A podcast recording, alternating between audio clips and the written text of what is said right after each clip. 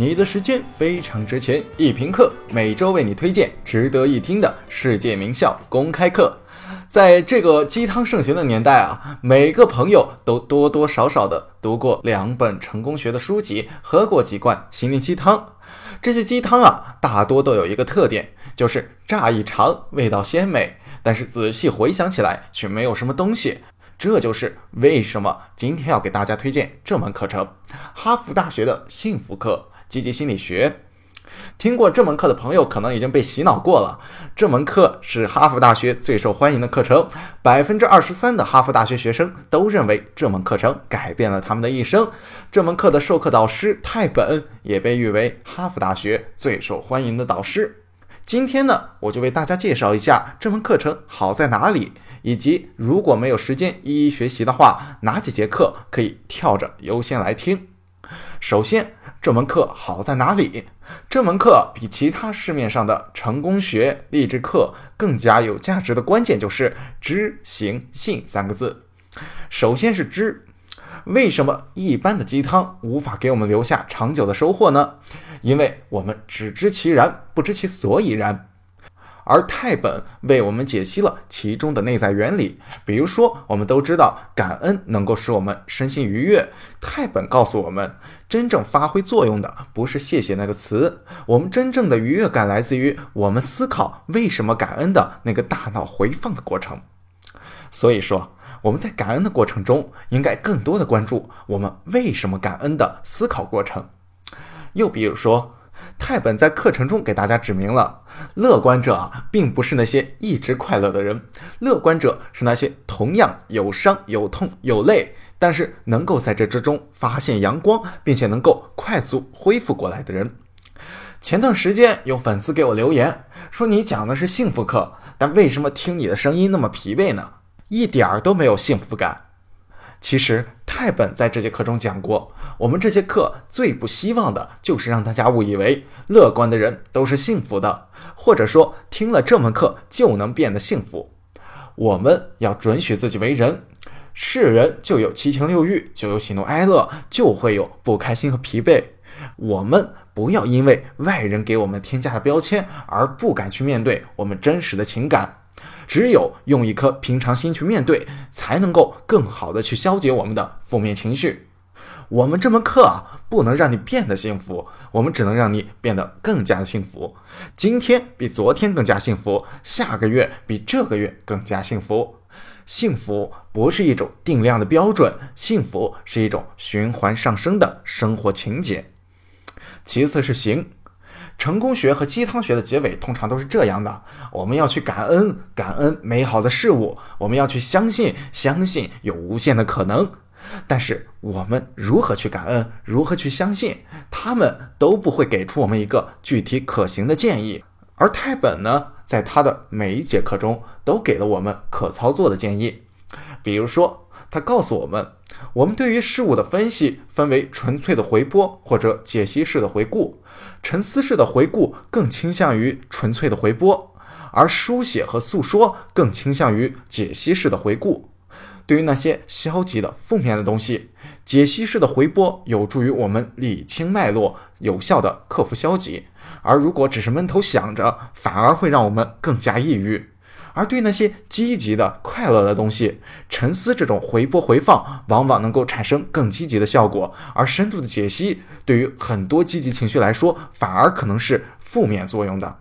又比如说，泰本说过，每个人的自律都是定量的，所以每次不要同时培养很多好的习惯，每次建立一个到两个习惯，每个习惯二十一到三十天，你看是不是很像医生开的药方？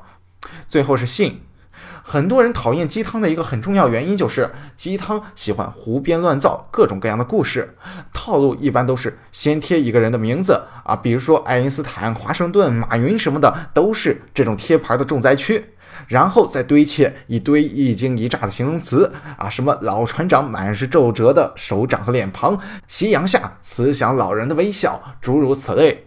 配合以时光变迁，比如说第二天一大早，十年以后，最后再来一个华丽的转折啊！他终于拿到了诺贝尔奖，瞬间我的眼睛湿润了啊！紧紧地抱在一起，等等。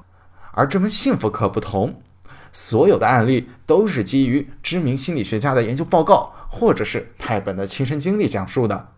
哎，有没有名人案例？也有，比如说南非总统曼德拉。但是主讲人泰本跟曼德拉很熟呀。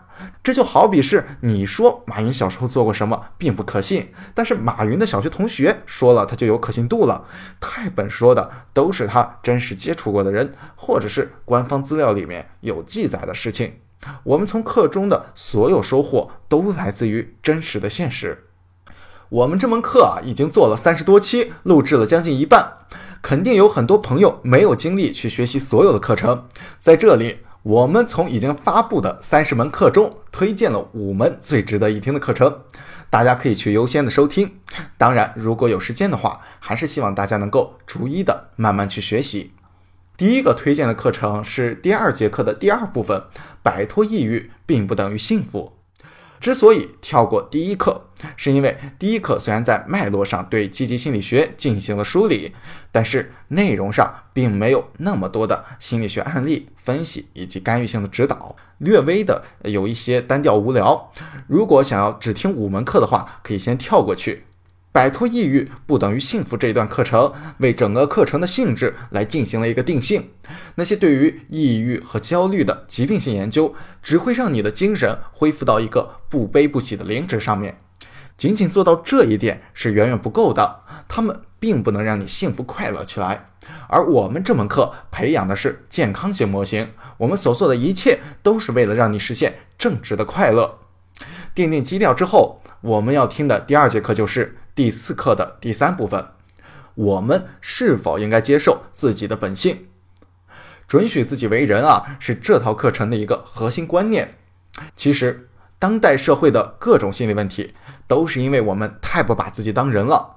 生而为人，七情六欲、喜怒哀乐，那都是必不可少的，都是健康的。我们可以为我们的行为感到内疚，但是不应该为我们情绪感到内疚。情绪没有对错。万事万物的生长啊，都讲究阴阳两极的平衡。我们要勇于的去认同痛苦的情绪，而不是去单纯的压抑和隐藏。只有去勇敢的面对，才能更好的消解掉这些情绪。越是那些所谓内心强大的人，或者是一些被贴上阳光、积极、乐观标签的人，就越应该来听一下这一门课程。说完了认同痛苦的情绪，那么接下来来推荐认同快乐的情绪，也就是第五课的第一部分。不要因为自己的快乐而感到内疚。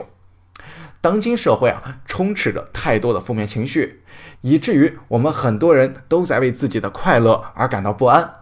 比如说，大家都在加班，我做完工作了，但是因为大家都在加班，我不好意思不加班，所以往往把能做完的工作拖到加班去完成。又比如说，身边的人都因为什么事而感到不高兴，我本来很高兴的，但是我也要小心翼翼的装成和他们一样不高兴。我害怕惹得他们不高兴，我为我的快乐而感到内疚，这些都错了。这节课讲了，我们的快乐能量是能扩散的，而且是以指数级的形式发挥着作用。比如说，你提高效率，及早完成工作，及时下班，就会督促那些还在加班的人。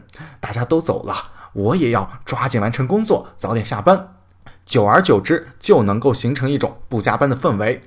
大家都不开心的时候，你就应该开心起来。你的快乐是能够在潜移默化之中感染别人的，这样子才能够形成一种正面向上的螺旋。再说了，说不定快乐的不只是你一个人。大家都不快乐的很大原因就是，他们感觉你不快乐，所以他们也不好意思快乐起来。这时候，快乐的你就要去勇敢的成为那个快乐的源泉。第四个推荐的课程是第六课的第一部分，信念是可以自我实现的预言。这个理论是将心理学应用到生活中最重要的理论。或许乍一听有一些唯心主义的东西，但这段课程确实为我们揭示了我们忽视的强大心理力量。第五个推荐的课是第七课的第二部分，最有效的疗法——认知疗法。这节课的实用度非常的高，用简单的十几分钟就教给了我们三个认知重建疗法的小技巧，而认知重建疗法是现阶段所有心理疗法中最有效、最快捷的治疗方法，你自己就能够轻松的完成。这就是我们给大家推荐的五节课。当然了，大家如果时间充裕的话，还是希望能够将每一节课都学习一下。相信每一节课的价值都远胜于你听课的十几分钟。听课虽易，讲课不易，也希望大家能够多多的订阅、点赞、打赏。一听课用中文带你听遍世界名校的一流好课。